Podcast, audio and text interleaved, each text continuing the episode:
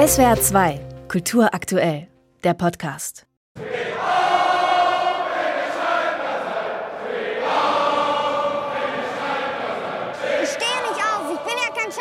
Das Stadion bebt von den Sprechchören der Fans und mitten unter ihnen sitzt Jason, das Kind mit dem Asperger-Syndrom.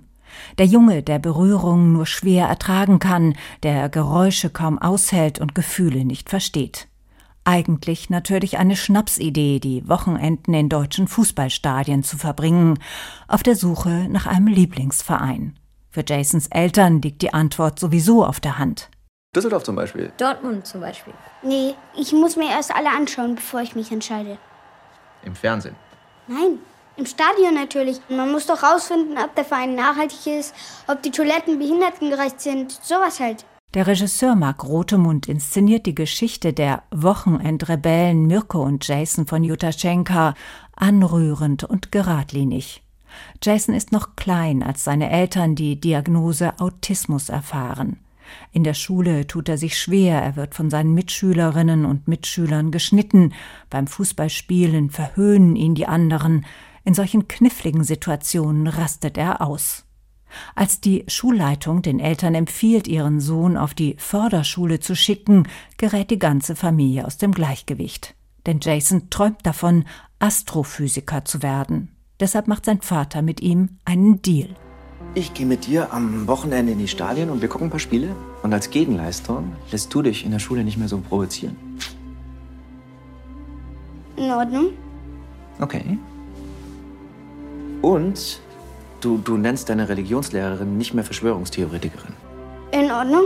Auch wenn sie eine ist.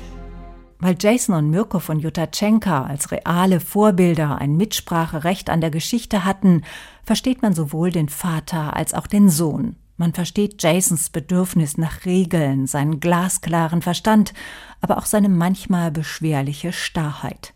Cecilio Andresen als Jason ist großartig in seiner Entschlossenheit, seiner Intensität und Dünnhäutigkeit. Florian David Fitz hält sich fair und unterstützend im Hintergrund. Einmal sieht man, wie der Vater seinen Sohn beobachtet. Das Kind hat einen Astronautenhelm auf und sortiert die Wappen der Fußballvereine ein geliebter Außerirdischer.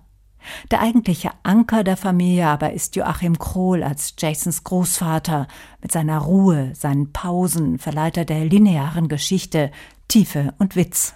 Das ist doch nicht mit anzusehen. Guck dir das mal an. Ich verstehe Fußball nicht. Ach, du verstehst schwarze Löcher, Jason. Dagegen ist Fußball ein Kinderspiel. Etwas undankbar geraten die Szenen aus dem Arbeitsleben von Mirko von Jutaschenka.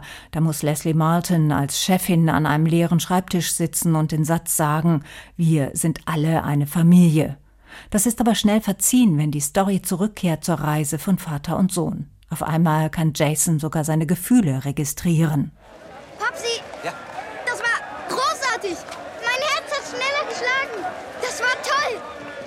Aber der ganze Beton hat gebebt, wirklich. Mit liebevoller Ironie, ohne erhobenen Zeigefinger oder rosarote Brille, erzählt der Film von der Reise zum Herzen dieses Landes.